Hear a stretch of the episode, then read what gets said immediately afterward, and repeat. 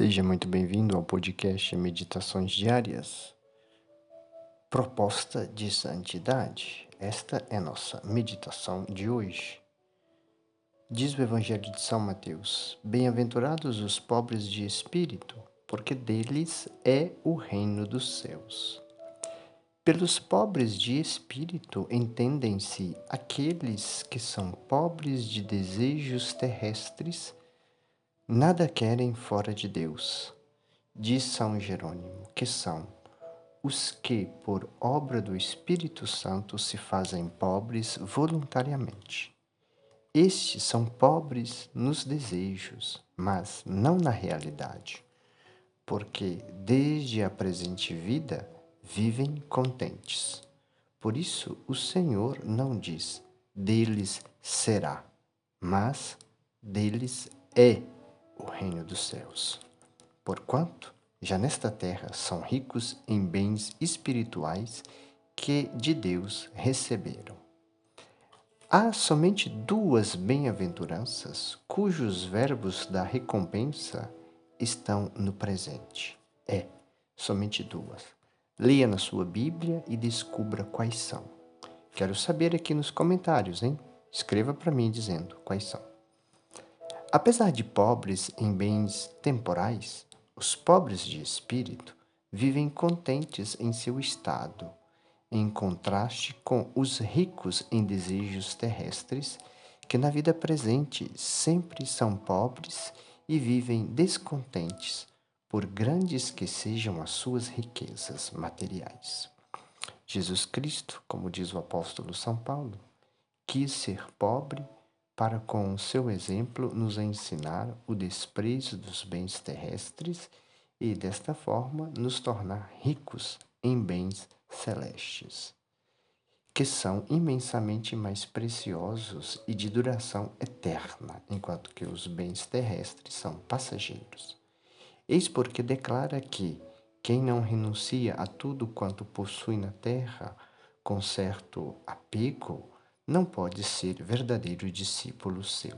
Disse Jesus no Evangelho de Lucas, capítulo 14, 33. E no Evangelho de hoje, Mateus 25, o Senhor nos convida a doar daquilo que nós temos, a cuidar daquelas pessoas que nós percebemos que estão necessitando da nossa proteção, da nossa ajuda.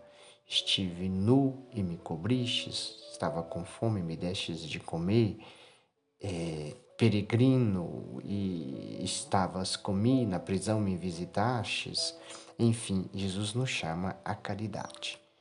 Persuadamo-nos de que só Deus nos faz contentes, mas não faz plenamente contentes senão aquelas almas que o amam de todo o coração. Que lugar pode o amor de Deus achar num coração, num coração cheio de coisas terrestres. Muitas almas se queixam de que na meditação, na comunhão eucarística, nos exercícios espirituais de devoção, não acham a Deus. Santa Teresa d'Ávila responde dizendo: Desprende o teu coração das coisas terrestres e acharás a Deus. Desfaçamo-nos, portanto, irmãos, de tudo o que é terrestre e especialmente da vontade própria. Demos a Deus toda a nossa vontade, sem reserva, e digamos-lhe: Senhor, disponde de mim e de tudo o que é meu, segundo o vosso agrado. O único meio para nos desprendermos das coisas terrestres é a aquisição de um grande amor a Deus. Enquanto o amor divino não ficar sendo o Senhor de toda a nossa vontade, nunca chegaremos a ser santos. O meio, pois, para adquirirmos este amor divino predominante é a santa oração. E na liturgia de hoje, na primeira leitura, o Senhor nos chama à santidade e nós atingiremos a santidade através da oração e do exercício das obras de misericórdia, ou seja, das virtudes que nos elevam e nos faz parecermos com Jesus Cristo. Roguemos, portanto, sempre a Deus que nos dê o seu amor, e assim nos veremos desprendidos de todas as coisas criadas que nos mantêm fixos aqui nesta terra. Como não há força capaz de resistir à morte, assim tampouco há impedimento, por insuperável que se nos afigure, que possa resistir ao amor divino. O amor vence tudo. Pelo seu amor a Deus, os santos mártires venceram os tormentos mais atrozes e a morte mais dolorosa. O amor vence tudo. Lembre-se disso hoje, durante todo o dia. O amor vence tudo. Oremos. Ah, Jesus, como será possível que depois de ter conhecido o vosso amor para comigo, eu ame alguma coisa fora de vós? Peço-vos que me queirais atrair sempre mais ao íntimo do vosso coração. Fazei com que me esqueça de tudo, a fim de não buscar nem desejar senão o vosso amor. Jesus meu, em vós confio.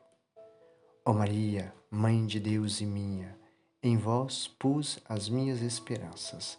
Desprendei-me de tudo que não seja Deus para que ele seja o único objeto de todo o meu amor e de minha felicidade eterna.